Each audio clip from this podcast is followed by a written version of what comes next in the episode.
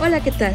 Se está celebrando el Día de las Madres, pero ¿cómo comenzó o quién fue la idea de festejar en mayo el Día de las Madres? Aquí la historia.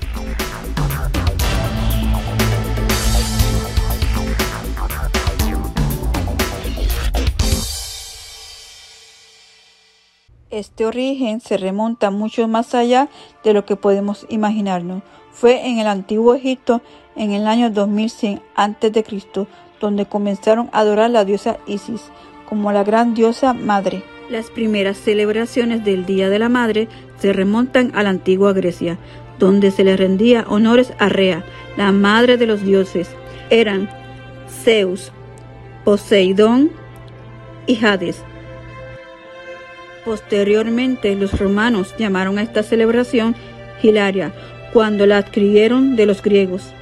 Se celebraba el 15 de marzo en el templo de Cibeles y durante tres días se realizaban ofrendas. Con la llegada del cristianismo se transformaron estas celebraciones para honrar a la Virgen María, la Madre de Jesús. Sin embargo, el origen contemporáneo de esta celebración se remonta en el 1865 cuando la poeta y activista Julia Ward organizó manifestaciones pacíficas y celebraciones religiosas en donde participaron madres de familia que fueron víctimas de la guerra de ascensión. Pero el Día de la Madre, tal como conocemos hoy, surge tras la Guerra Civil Norteamericana. La poeta y activista Julia Ward propuso establecer el Día de la Madre como una forma de reconciliar a las partes en conflicto.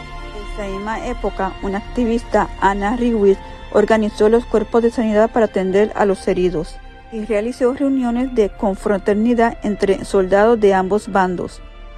Después de un tiempo falleció y su hija Ana decidió rendirle homenaje cada segundo domingo de mayo, fecha en la que también cumplía años.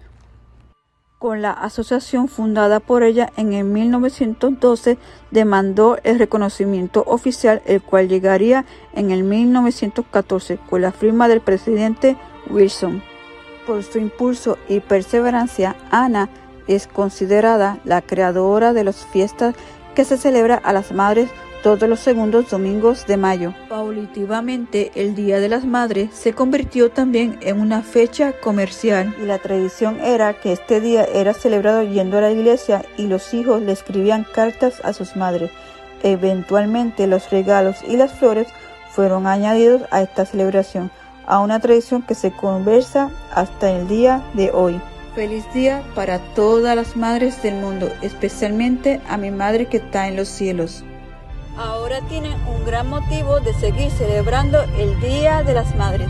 Yo me despido desde Los Ángeles, California. Reportó para Mundo Versal. Yo soy Ashley Rivera.